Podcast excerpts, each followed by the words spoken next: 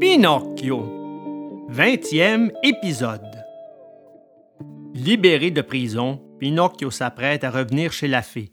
Mais sur sa route, il rencontre un horrible serpent, puis se fait prendre à un piège. Vous imaginez la joie de Pinocchio quand il se sentit libre. Sans peser le pour et le contre, il sortit aussitôt de la ville et reprit le chemin qui le conduirait à la maison de la fée. À cause du temps pluvieux, la route était devenue un véritable marécage où l'on pataugeait jusqu'à mi-jambe. Mais le pantin n'en tenait aucun compte.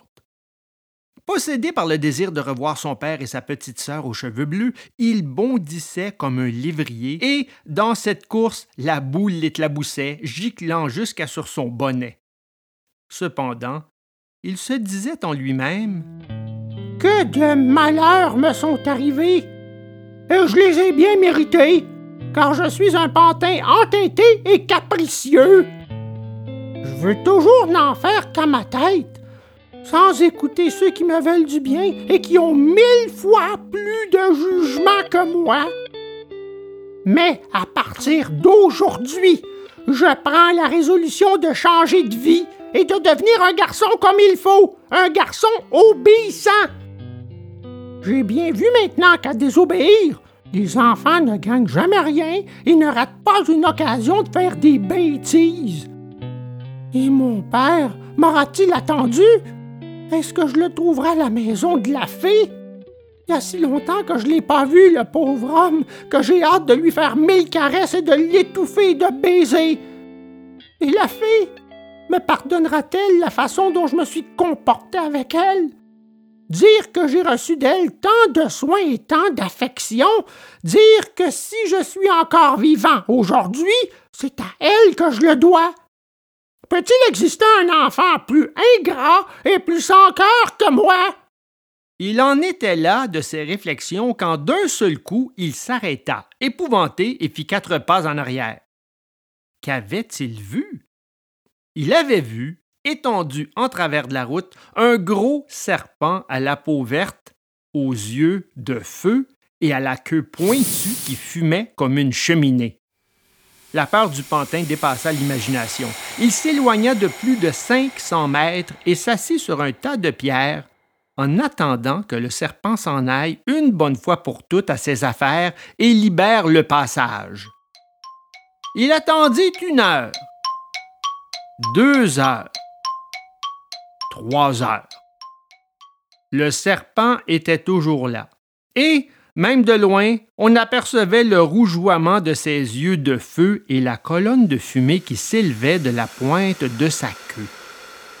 Alors Pinocchio, s'imaginant qu'il avait du courage, s'approcha à quelques pas du serpent et, d'une petite voix douce, insinuante et toute ténue, il lui dit Excusez-moi, monsieur le serpent, Auriez-vous l'amabilité de vous déplacer un petit peu d'un côté pour me laisser passer?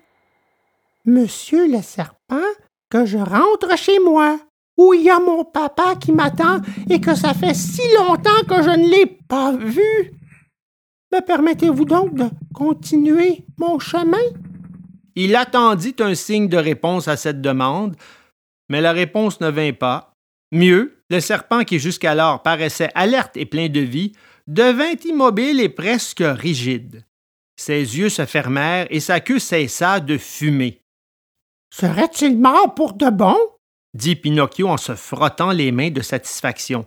Et sans perdre de temps, il fit le geste de l'enjamber pour passer de l'autre côté du chemin.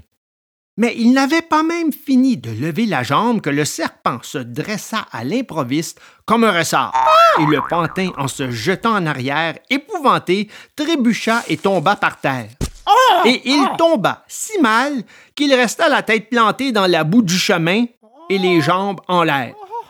À la vue de ce pantin qui gigotait la tête en bas à une vitesse incroyable, le serpent fut pris de fou rire. Et il rit, et il rit, et il rit tant qu'à force de rire, il finit par se faire éclater une veine du cou, et cette fois il mourut pour de bon. Alors Pinocchio se remit à courir pour arriver à la maison de la fée avant la nuit. Mais en chemin, ne pouvant plus résister à la faim qui le tenaillait, il sauta dans un champ pour cueillir quelques grappes de raisin muscat. Que fit-il là? À peine arrivé dans la vigne, crac! Il se sentit saisi aux jambes par deux fers tranchants qui lui firent voir trente-six chandelles. Le pauvre pantin venait d'être pris à un piège posé là par des paysans pour attraper les grosses fouines qui étaient le fléau de tous les poulaillers des environs.